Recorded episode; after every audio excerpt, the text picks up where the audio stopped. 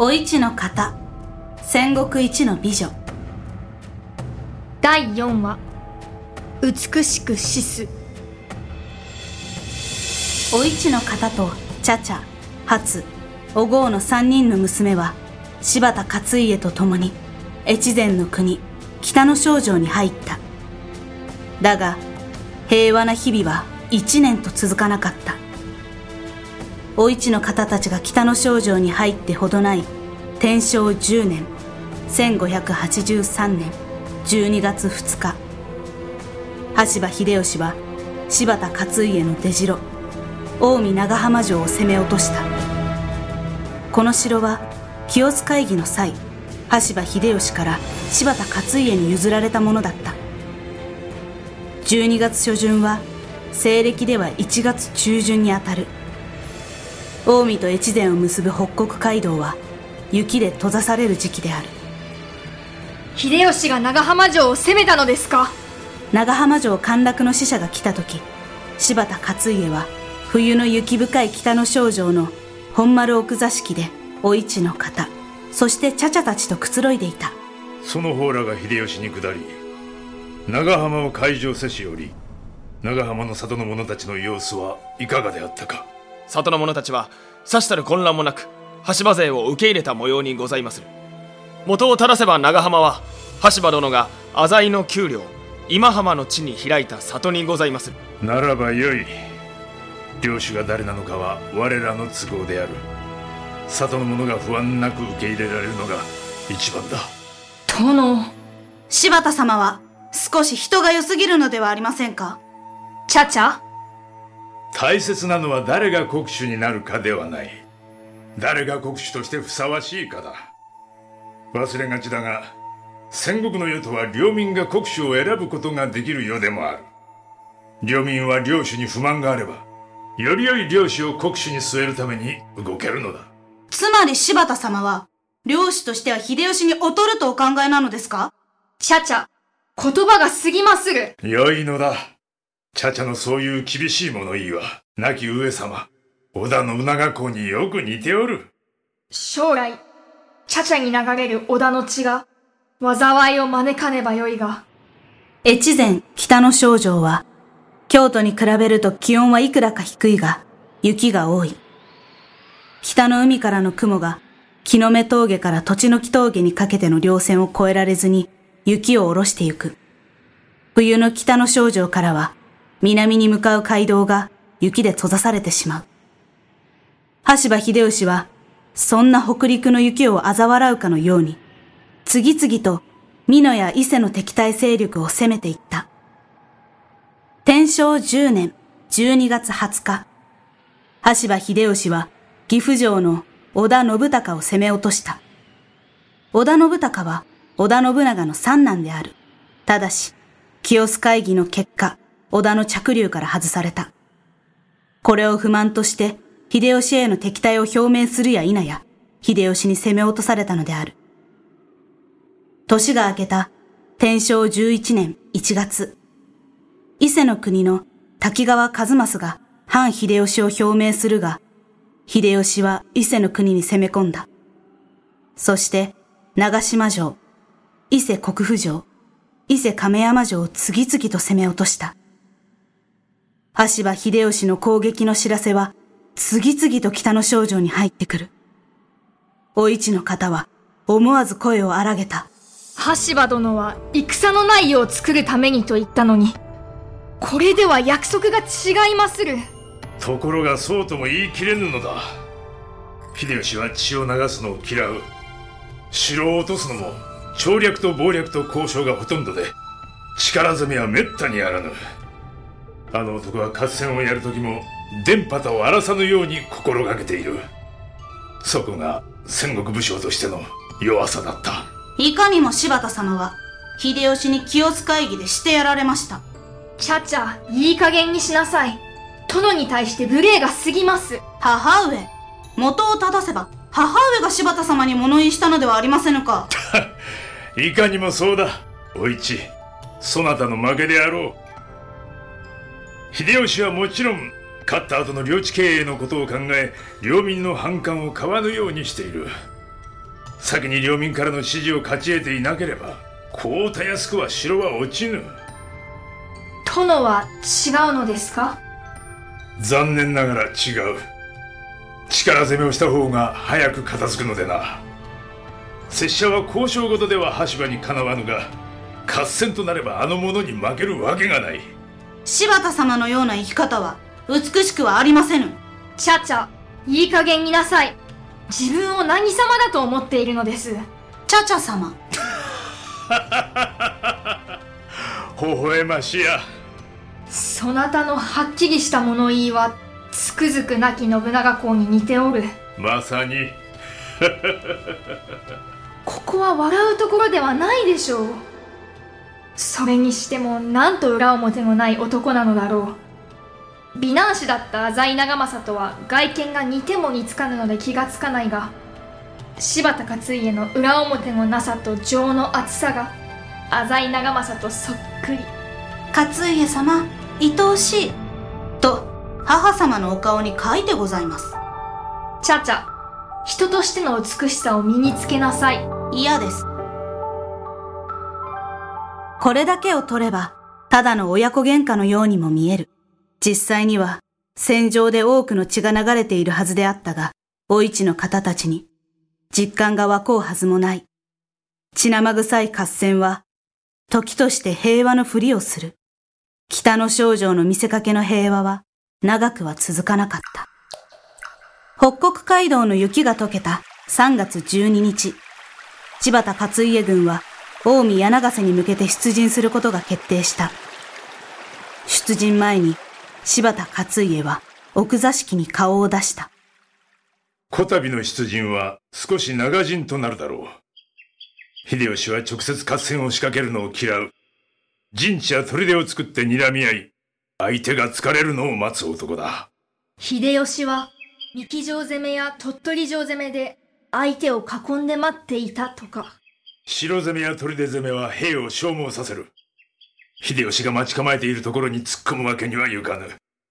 根気がいる。すまぬが留守を頼む。どうかご無事で。なぜ父上が羽柴と戦わねばならんのですか？ちゃちゃ、やめなさい。いや、良いのだ。初めて拙者を父と呼んでくれたな。これが父上との最後のお別れになるかもしれませぬゆえ。正直な娘だ。母心は本能だろうが、父心は学習だ。そなたの母ごと夫婦になっていこう。そなたの父足らんと思ってきた。私は、父上を一度たりとも父だと思ったことはありませぬ。ちゃちゃ、殿の出陣前に何を言うのですか父上、私は、織田のものです。ほう。父上こそ、まさに織田を守るにふさわしき方。父と呼ぶにふさわしきお方。父上、あなたは美しい。いささか、おもはゆい。なぜチャチャが兄上信長公の姿と重なるのか。長政殿の温かい美しさをなぜ受け継いでいないのだろう。いずれにせよ上に立つ者は戒める者がいないと横暴になる。羽柴が横暴にならぬよう釘を刺す者がいるのだ。止める者がいなくなると人は美しくなくなる。秀吉を上に立つ者と認めるようで嫌だがな。殿。どうかご無事で帰ってきてください。無事かどうかは全くわからぬが、約束する。必ず帰ってくる。柴田勝家は、羽柴秀吉に惨敗した。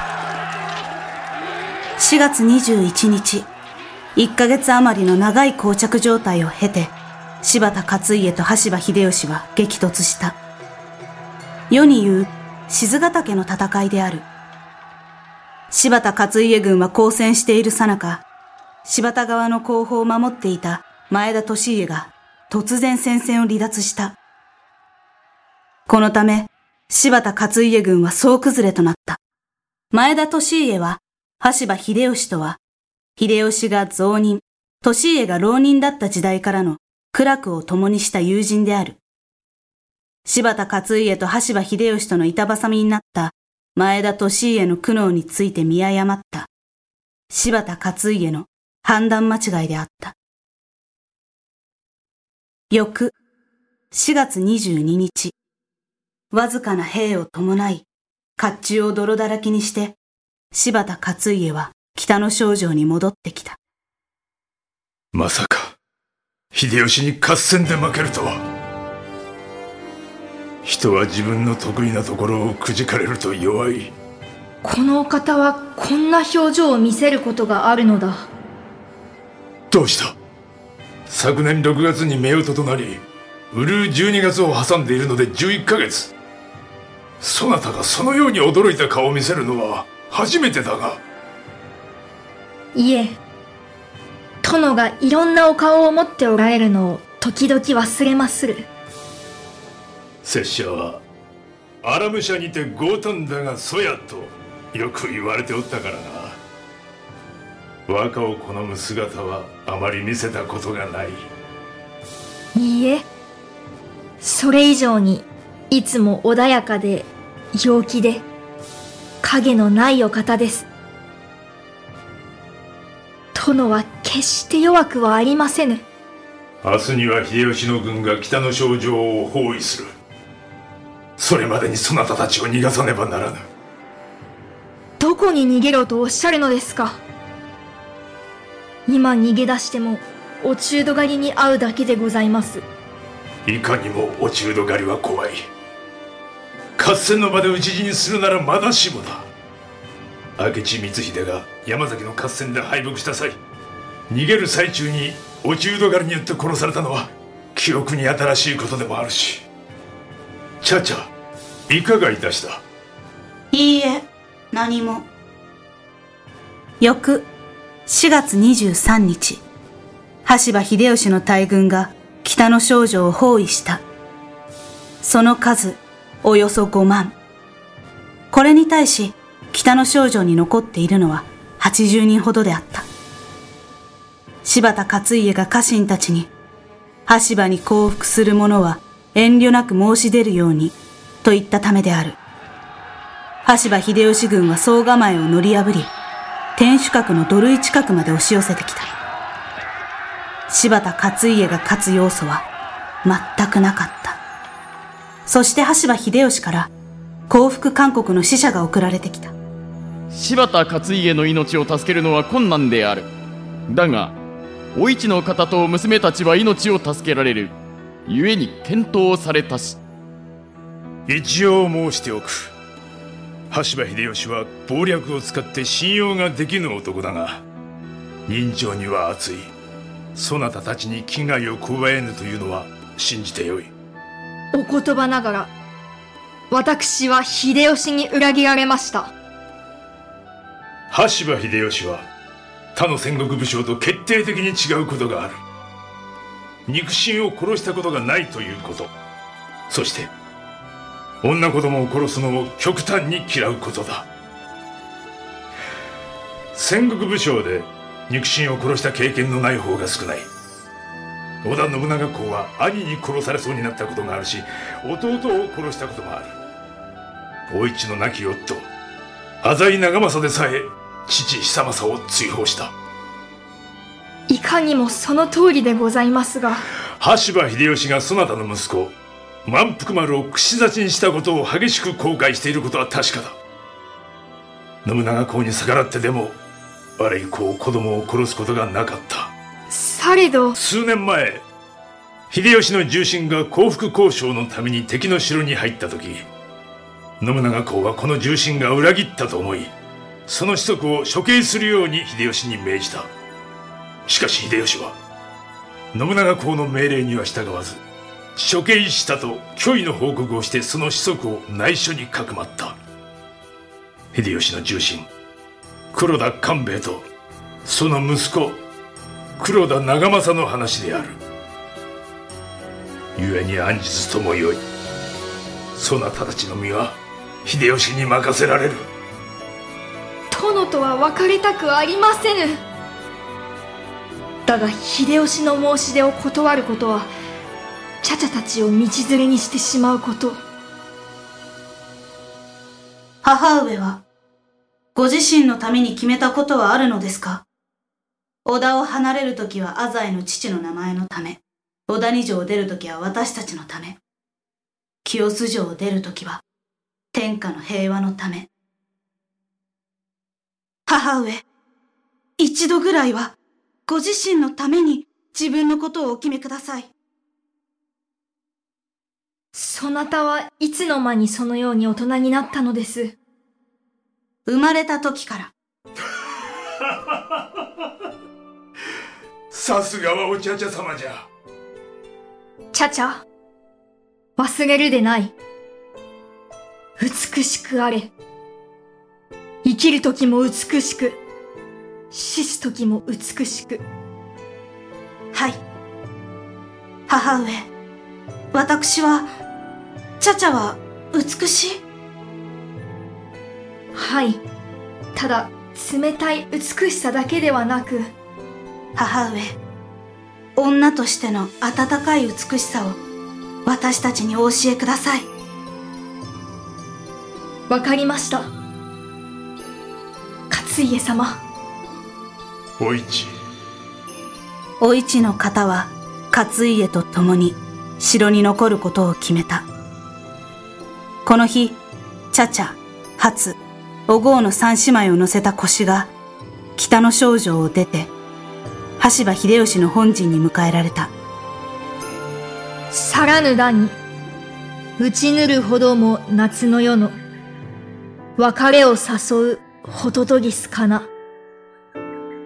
夏の夜の夢路儚き後の名を雲井にあげよう山ほどとぎす翌日、天正11年4月24日、羽柴軍の総攻撃が始まった。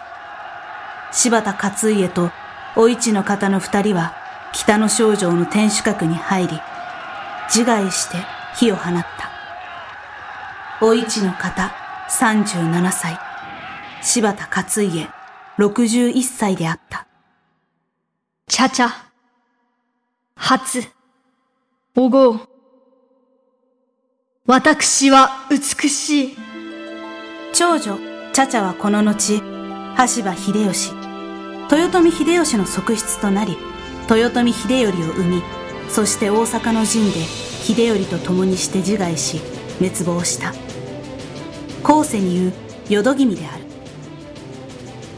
次女初は、京極高次の妻となった。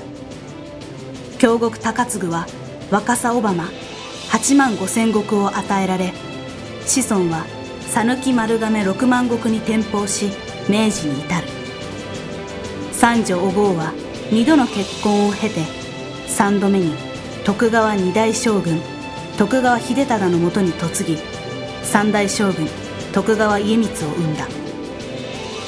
チャチャ初お郷は浅井三姉妹として知られる。脚本鈴木喜一郎。演出岡田康出演お市の方、北条真央。豊臣秀吉吉川秀樹。柴田勝家野中勲死者田辺正樹。ナレーションとチャチャ。萩原和葉。選曲効果小佐子音楽協力アマチャ。スタジオ協力スタッフアネックス。プロデューサー富山正明。制作株式会社ピトパ。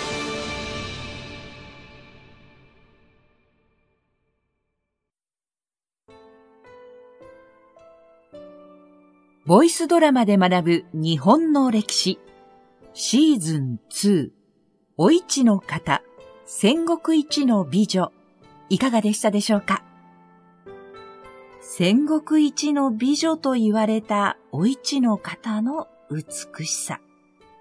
それはその外見による美貌ということだけではなかったんですね。